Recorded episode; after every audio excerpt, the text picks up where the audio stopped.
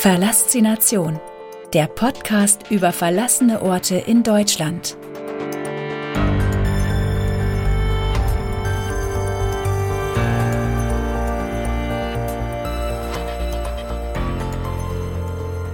Kapitel 10 Belitz Heilstätten Eine komplett verlassene Stadt.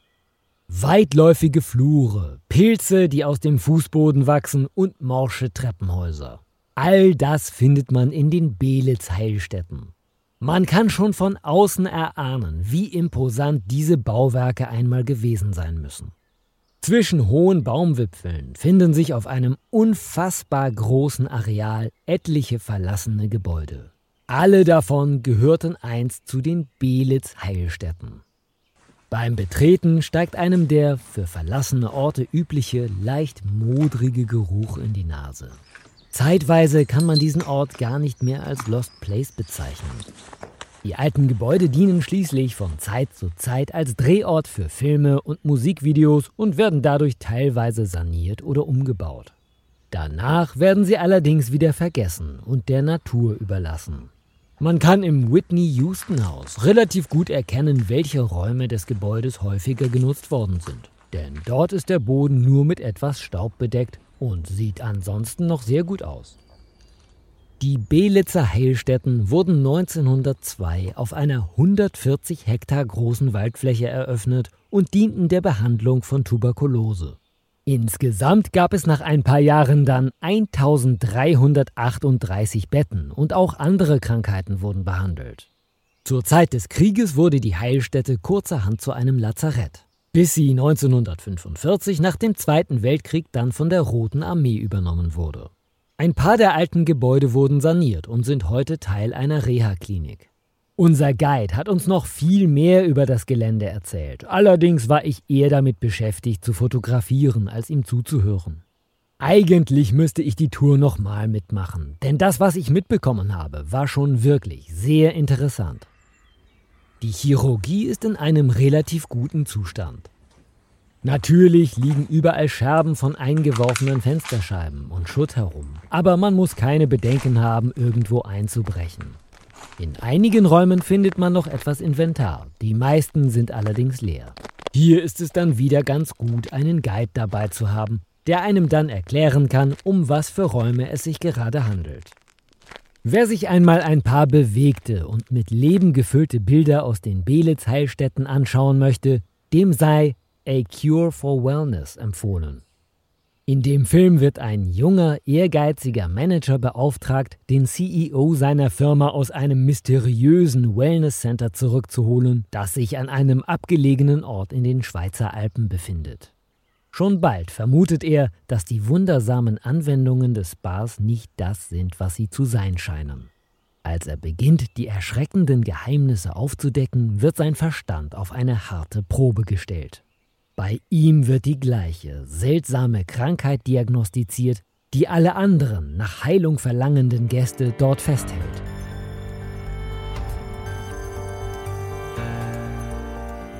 Die Geschichte der Belitz-Heilstätten. Die Geschichte der Belitz-Heilstätten ist wirklich sehr interessant. 1898 hatte sich die Landesversicherungsanstalt Berlin in der Stadt Belitz für den Bau einer Lungenheilanstalt ein 140 Hektar großes Waldgelände gekauft. Da man es zu jener Zeit für sinnvoll hielt, die Behandlung von Lungentuberkulose an Orten mit sauberer und frischer Luft durchzuführen, wurde Belitz für den Bau des Komplexes gewählt. Es wurden bis zur erstmaligen Belegung 1902 je eine Lungenheilstätte für Männer und eine für Frauen, zwei getrenntgeschlechtliche Sanatorien sowie weitere Versorgungsgebäude für den Klinikbetrieb errichtet. In der Zeit von 1902 bis 1926 waren in den Belitz Heilstätten bereits 66.445 Männer, 43.953 Frauen und 6.559 Kinder behandelt worden. Ab 1914 wurde das Klinikgelände im Ersten Weltkrieg zum Vereinslazarett des Roten Kreuzes umfunktioniert, wo zahlreiche Soldaten behandelt wurden, wozu zum Beispiel auch der damals unbekannte Gefreite Adolf Hitler zählte.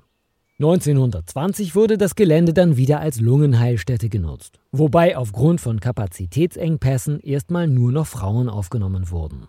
Nach ein paar Jahren hat man aber auch wieder Männer aufgenommen und man erweiterte das Gelände um noch eine chirurgische Klinik. In den Jahren 1942 bis 1944 wurde nach Plänen des Architekten Egon Eiermann südlich des Frauensanatoriums ein Ausweichkrankenhaus für Potsdam errichtet, das jedoch in dieser Funktion niemals genutzt wurde. Das Krankenhaus wurde von 1953 bis 1998 als Fachklinik für Lungenkrankheiten und Tuberkulose zivil genutzt. Seit 2014 ist hier ein Standort der Kliniken Belitz GmbH, die dort das neurologische Fachkrankenhaus für Bewegungsstörungen und Parkinson betreibt. Daneben gibt es auch noch ein Pflegeheim und eine Akademie für Pflegeberufe. Während der Schlacht um Berlin 1945 wurden die etwa 3000 Verwundeten und das Personal der Belitzer Heilstätten durch Soldaten der 12. Armee der Wehrmacht in weiter westlich liegende Regionen evakuiert.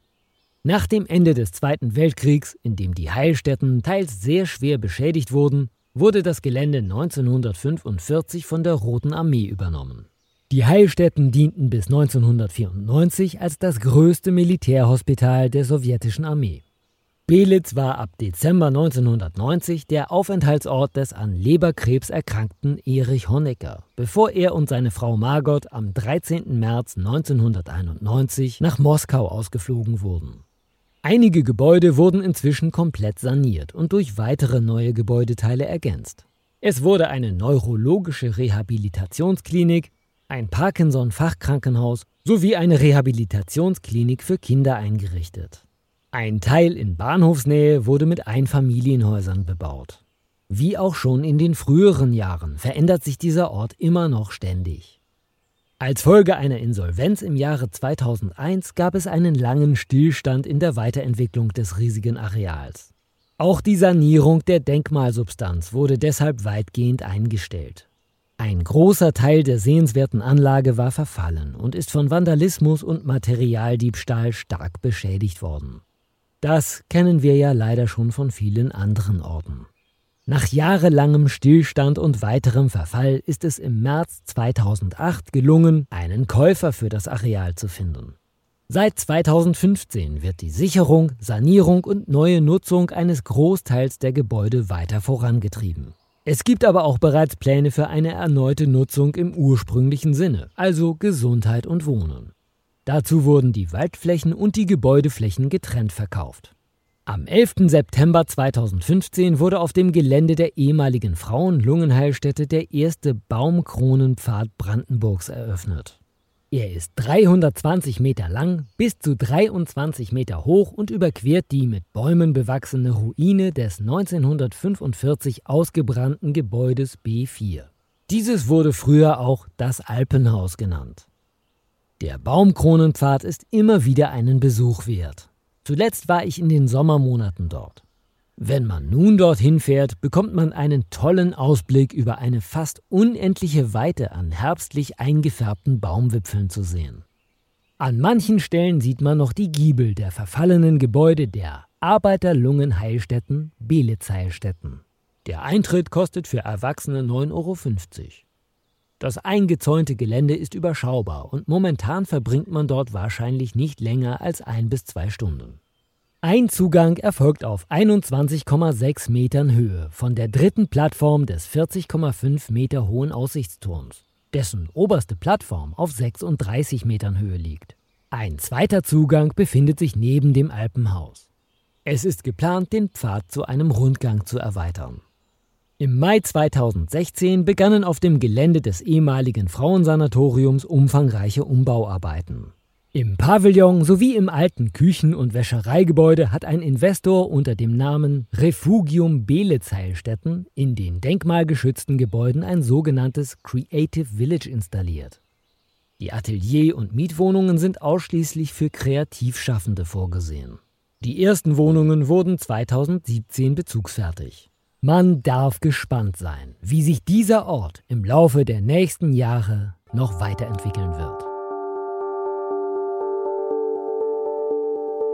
Vielen Dank fürs Zuhören. Wenn es dir gefallen hat, Abonniere diesen Podcast und gib ihm eine positive Bewertung.